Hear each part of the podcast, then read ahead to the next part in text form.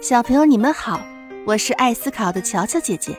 今天的故事叫做《狮子上树》。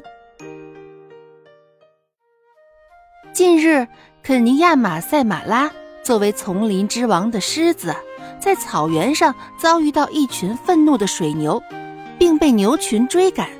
狮子自觉不敌牛群，为免被踩死而选择逃逸，甚至不惜放弃尊严，爬到了树上。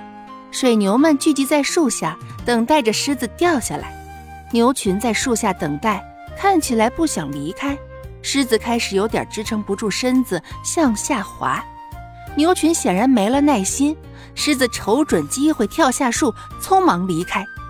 起初，这头狮子藏在草丛中，可能想捕杀一头小水牛。